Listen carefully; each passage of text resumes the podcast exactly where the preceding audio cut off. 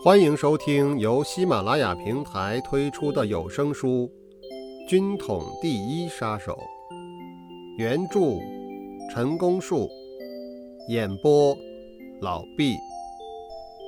第二十九集，我又问到鲜红霞在石有三家的身份地位，以及石家的一般警戒状况。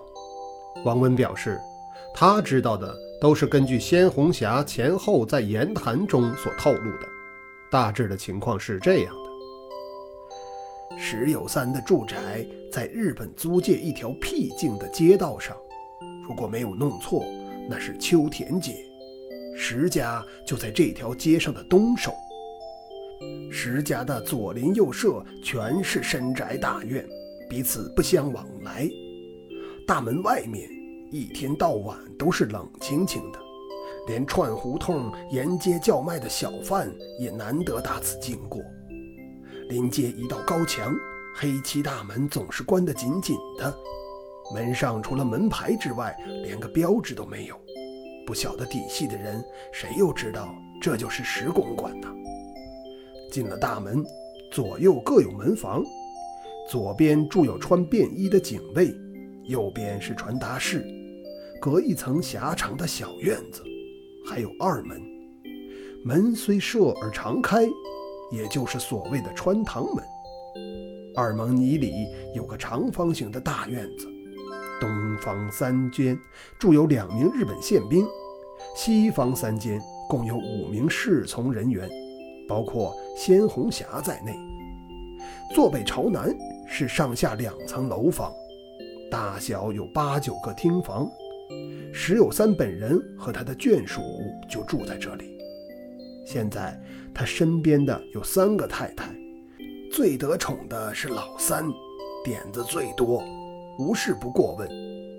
楼房后面还有后院，男女佣人、厨子、车夫都住在这一排房子里。后院旁边原来有个小角门，为了严密，已经锁上不用了，所以。佣人们出入也一律走大门。鲜红霞他们五名侍从人员当中有一个头目，在部队里的官阶是中校。现在石有三并无官职，在石公馆里都称呼他贺参谋。这五个人都和石有三有一段渊源，无妨说个个都是石有三的亲信。在前面门房的警卫只有两个人，传达室的传达也只有一个人，他们都归那个贺参谋指挥，这只能算是对外的触角而已。日本宪兵对石友三可能是保护、监视、兼而有之，他们的作风是闭关自守。很少与时的部署相往还，或者说，他们对那几个侍从者还有些轻视。日本宪兵在时有三家服勤，采不定期轮调制，每隔一两个星期就调换一次。其中军阶最高的只不过是一名曹长。石有三还抽大烟，睡得晚，起得也晚，平时很少外出。到访的人客也不多，每逢出门，预先都不说到什么地方去，等车子开动了，这才指指点点的往东往西，连开车的司机都不知道要到哪里去。石永三出门也只限于租界以内，中国地界当然他是绝对不敢去的。他自己也明白，政府有一道通缉令要捉拿归案。我耐着性子听完这段话，觉得越来越难了。照这种情形，要想找个动手的机会，无论是在他家里，或是在行进途中，乃至选个固定的地点等候他，都需要缜密精细的计划不可。若单靠鲜红霞一个人的力量，即使逞一时之勇，拼他个你死我活，恐怕也难于成事。石有三生性反复无常，多疑善变，惯于投机取巧、看风使舵。多少年来，总离不开拥兵自卫这一手绝活。不过论其作为，则属于小斗罗之流，终不能一登庙堂也。且看石有三于世有据的一些下作行为。民国十八年，即一九二九年，冯玉祥部第二集团军叛离国民政府，于五月十五日，由其部将刘玉芬领衔通电反对中央，推举冯玉祥为护党救国西北军总司令。但冯部另两名将领韩复榘、石友三。却通电拥护中央，抽了冯玉祥的后腿，冯因而打了退堂鼓，宣称入山读书去了。十九年，即一九三零年，阎锡山、冯玉祥联手背叛中央，史料中称为阎冯之变。石友三又归附阎冯，被任命为山东省主席。未久，阎冯失败。石友三再向中央洽降，中央再任命为第十三路军总指挥，驻防河北顺德，归张学良节制。二十年，即一九三一年，西南方面大搞分裂活动，反抗中央。石有三与其他华北军事将领于学忠、王树常、刘亦菲、李培基、宋哲元、孙殿英。庞炳勋等联名发表通电，谴责西南方面之不当，这又分明是不出代价的投机行为。二十年，即一九三一年七月二十日，石友三在顺德率部叛变，中央遂于七月二十四日明令通缉，石友三遁至大连，依附日本人，沦为国贼。二十年，即一九三一年十一月八日，天津市治安当局接获情报，指出，自有军阀余孽石友三、张弼、李继春等人，受日本军人土肥原贤二之指使，在日本租界组织便衣队，意图进入天津市区制造暴乱。当天晚上十时半，国有便衣暴徒约两千余人。在日本租界海光寺集结待命。十一时许，首先出动便衣暴徒百余人，试图向华界警察袭击。随后，又有数百人自日租界冲出，分头进击河北省政府、天津市政府以及天津公安局等处。一路之上，开枪乱轰，随手投掷手榴弹。一阵混乱中，有多人受伤。无分敌我，都是中国人。延续至九日上午，由日本租界射来三十余发炮弹，无目标的击至华界大街小巷中，中国同胞又多死伤。检视炮弹破片，上有“大正十五年制造”字样。天津保安队及警察缴自便衣队所携的枪械。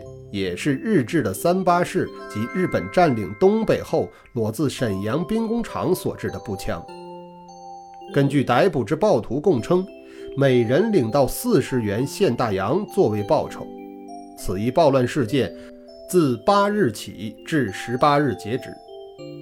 待至十一月二十六日，在土肥原主使之下，由张弼、李继春、石友三等再度掀起暴乱。日军竟遣调海军陆战队支持，而住在东北的日本关东军也立即出兵呼应，迅即占领新民，进溃锦州。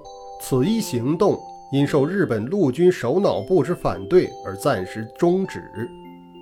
石有三等却甘心为其应援，使已达到了丧心病狂的程度。二十一年，即一九三二年。日方利用石有三招募散兵游勇，编组成军，先后在热、冀边区从事扰乱性的军事活动。二十二年，即一九三三年初，日本关东军副参谋长板垣征四郎在天津所策划的华北联治政府中，也把石友三列入名单之内。二十二年三月，即一九三三年，石友三故技重施。又在天津召集流散旧部、收买地痞流氓，编组便衣队，骚扰地方治安，以配合板垣的行动计划。二十二年，即一九三三年五月十八日，石友三集结旧部一小股，在河北滦县宣布独立，但以翘成翘败，失计瓦解。二十三年，即一九三四年四月，日本关东军在沈阳的奉天特务机关长土肥原贤二，假借华北人民爱国协会名义，向东京日本参谋本部提出。挽救华北的政策条陈，其中主张为避免在远东爆发大战，以争取东亚和平，目前最迫切的需要便是建立一个新华北政权。土肥原所称的新华北政权尚在酝酿之中，名称未定。参与其事的则包括李继春、石友三、白坚武等一干人在内。并拟定新政权的军队称为定武军。以上就是石友三反复无常、投机取巧和认贼作父的一般劣迹，丧心病狂、寡廉鲜耻、小头小脸、丢人现眼，无以复加。但并不止到此为止，以后的事还有许多变幻。此刻。石友三正潜伏在天津日本租界里，又阴谋叛乱，故而设防甚严。